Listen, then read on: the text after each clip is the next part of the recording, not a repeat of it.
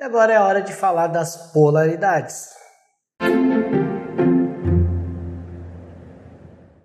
Então nós vamos falar agora das polaridades. O que, que esse princípio ele nos ensina? Que tudo no universo é duplo, tudo tem seus polos, todos os paradoxos podem ser reconciliados. E esses polos, eles são iguais, só são diferentes em graus. Então um dos melhores exemplos que a gente pode dar sobre a lei da polaridade é o amor e o ódio eles são exatamente a mesma coisa. É o ato de gostar muito ou odiar alguém. Então a gente tem as polarizações. A gente tem o calor e o frio, a gente tem a sombra, a escuridão e a luz.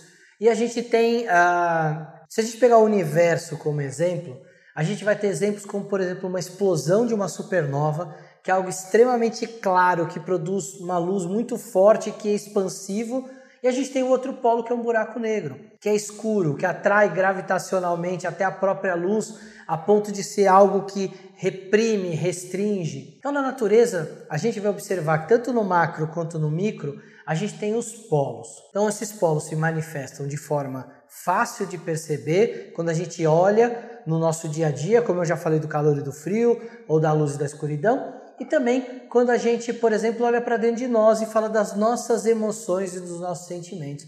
E aí está uma grande chave desse princípio. Porque entender a área externa, que tudo tem polos, que tudo funciona, bacana, é legal, a gente entende o funcionamento da natureza. Mas a hora que a gente saca que a nossa bússola que nos ajuda a tomar decisão são os nossos sentimentos, é nessa hora que a gente pode lidar melhor com a lei da polaridade. Então, como eu já dei o exemplo do amor e do ódio, se você chegar numa situação que o ódio está imperando, traga a régua para o outro lado, seja o amor você. Promova a antítese. Se uma tese se apresenta, seja você antítese para que dali venha a nascer uma síntese, algo novo, algo criativo que não é esperado. Não viva nas polaridades. Quando você se polariza, você se radicaliza. E o fato de você se radicalizar te mantém preso e limitado a certas crenças e a, certas, a certos aspectos que só vão te causar mal emocional. Um exemplo que eu sempre dou nos meus cursos é com relação à alegria, euforia e à depressão. A gente já falou no vídeo anterior, no vídeo do ritmo, como funciona esse pêndulo. Então, o que, que acontece às vezes com o depressivo? Ele tem, ele tem a questão de entrar na depressão e no, ele, vai, ele chega até um ponto da depressão onde em algum momento ele consegue conquistar algo que ele queria. Ele pula desse ponto da depressão para o ponto oposto da régua onde está a euforia. E aí, como tudo é compensação, a lei do ritmo é compensação e ela age diretamente na lei da polaridade, quanto mais você vai para o polo da euforia, na hora de voltar, mais você vem para o polo da depressão. Então, como é que a gente começa a controlar estados de tristeza, de angústia? É evitar ir muito para euforia. Você ter aquela conquista como uma experiência, como algo natural que te aconteceu e ter a alegria como é, resultado e não o objetivo a ser mirado. Então, pô, legal, consegui o que eu queria, me sinto alegre por isso. Isso vai fazer com que a lei da neutralização haja, vai fazer com que você não pendule demais para outro lado, porque pela compensação você vai voltar para outro polo. A natureza ensina isso para a gente. A gente chega da escuridão extrema de quando o sol está do outro lado do mundo à meia-noite, à claridade extrema de quando o sol está do nosso lado do mundo ao meio-dia. Isso serve para a vida. Isso é um símbolo, uma metáfora para tomar cuidado, para você nem ir para o escuro é, suficientemente grande, o breu grande, e não conseguir achar saída de lá, e nem ao meio-dia olhar para o sol e ficar cego com a luz do sol. É às seis da tarde, às seis da manhã que a gente consegue ver o sol nascendo ou o sol se pondo, e é nesses horários que a gente consegue perceber o início da escuridão. É isso que é o mais próximo que a gente vai chegar da lei da neutralização. Ficar o mais próximo da pendulação central e não ficar sofrendo com os efeitos que a gente não controla.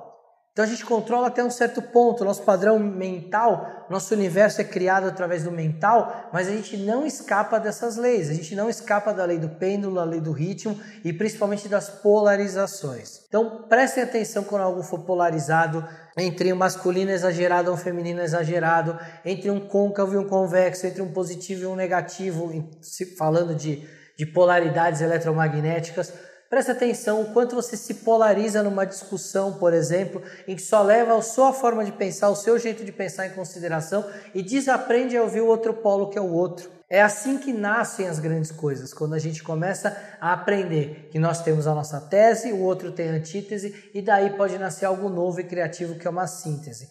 É assim que a humanidade cresce, é assim que os pensamentos filosóficos que projetam a consciência humana nascem através do entendimento da lei da polaridade. E a segunda dica né, que eu posso dar com relação a essa lei da polaridade é preste atenção na polaridade que está se apresentando e apresente para resolver aquilo a polaridade inversa. Se você está percebendo medo, haja com coragem.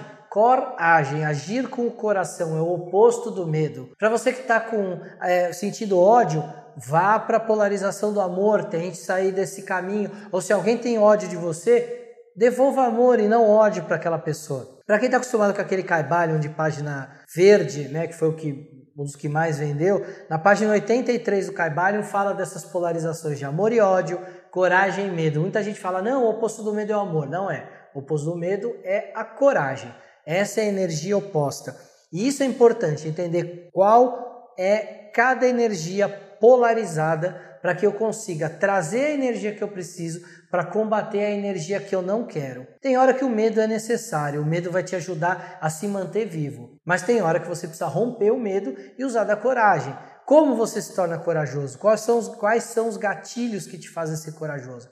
Então é aí que você tem que entender como você funciona e trazer a energia polar oposta para conquistar o que você quer. Beleza? Então ficamos por aqui com mais um princípio hermético proponho agora a reflexão sobre essas questões que eu trouxe. Se você quiser aprofundar mais sobre esses princípios, é, tem um curso no canal, né, no cdh.tv.br cursos, um curso só de hermetismo, com 5 horas, onde eu aprofundo bastante o que é o hermetismo e trago ele para a nossa vida prática para ser utilizado no nosso dia a dia.